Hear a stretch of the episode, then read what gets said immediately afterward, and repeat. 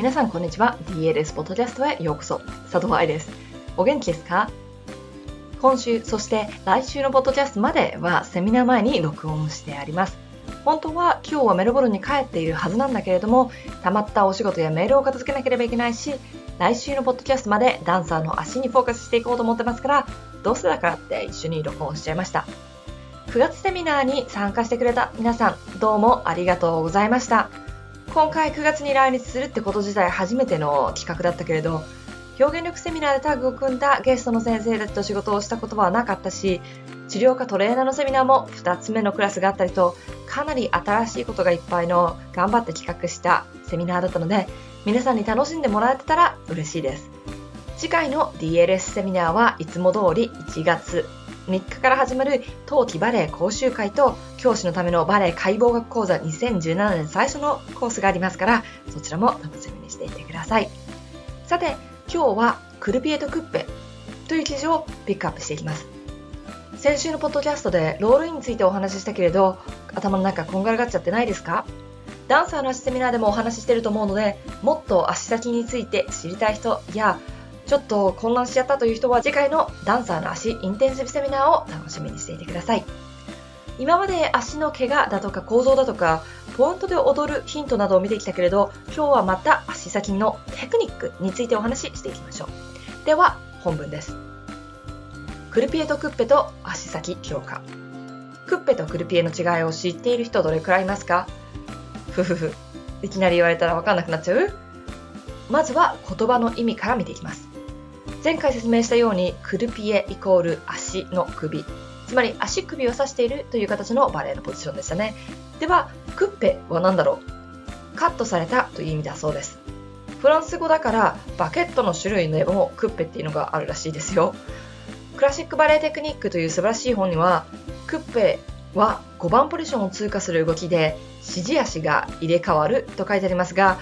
入れ替わらないシラバスもたくさんありますし私は入れ替える必要がないと習っているのでそのまま。足が入れ替わろうがそのままだろうがジェスチャーレッグつまり動かしている足で軸足の足首をカットしているかのような動きをすることをクッペって指します。あれ？これって一緒じゃない？そうなのあのね完成された形は一緒っぽいよね。ただラップポジションはクッペでは存在しません。ご存知のようにクルピエではラップポジションが存在しますよね。ラップポジションをしていればターンアウトができていると思うダンサーがいるみたいですが、足先だけひん曲げておけばターンアウトできていると思っている人は勉強し直してきてください。ターンアウトは股関節からの動き。ラップポジションは足関節からの動き。そして大きな違いはクッペは動き、クルピエはポジションを指しているんです。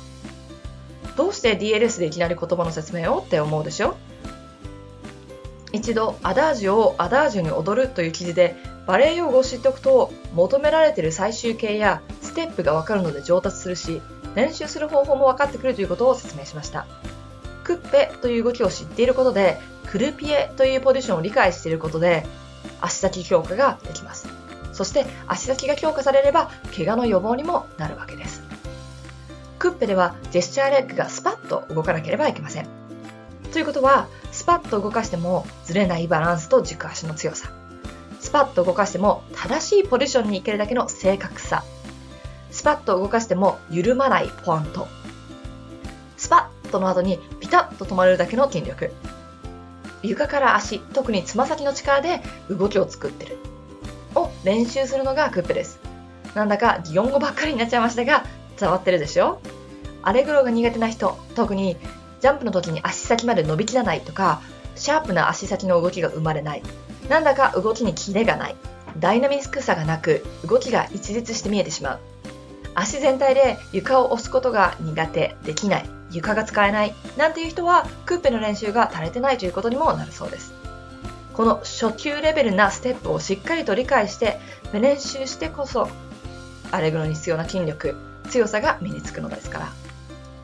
同じように怪我をした後にレッスンに戻ってくる場合ジャンプやらポワントの前にこのクッペがちゃんとできてるか確認してください。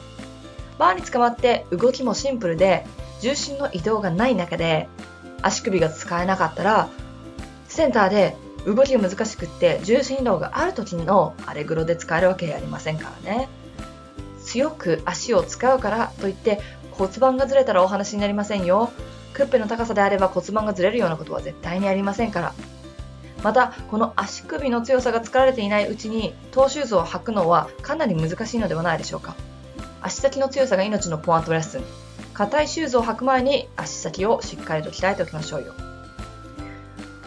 結局クルピエとクッペの違いって何さ？結論から言ってクルピエとクッペの違いをダンサーが知ってる必要はほとんどないと私は思います。そんなことどうでもいいんだよね。ただここで覚えておきたいことは足首を刺すポジションをしっかりと再現できていなければクルピエができているとは言えません。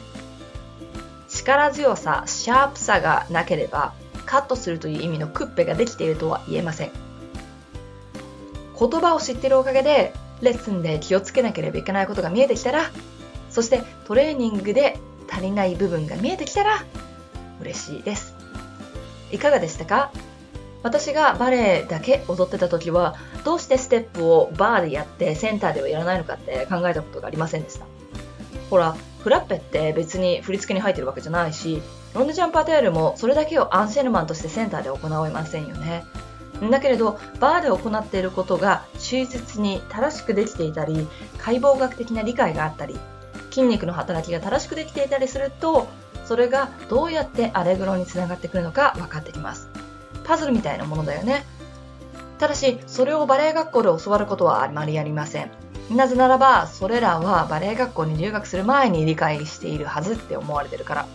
だからこそ自分で勉強し続けないといけないエリアですし、ただぼーっとバーレッスンやってセンターやってあれぐらいやってたら上達しないってことよね。頭を使ってスマートに上達する。これが21世紀に求められるダンサーだと思うし、DLS がサポートしているダンサーだと思っています。ではまた来週、ついに長く続いていたダンサーの足ポワントシリーズのポッドキャストの最終回をお話ししましょう。ハッピーランシング、佐藤愛でした。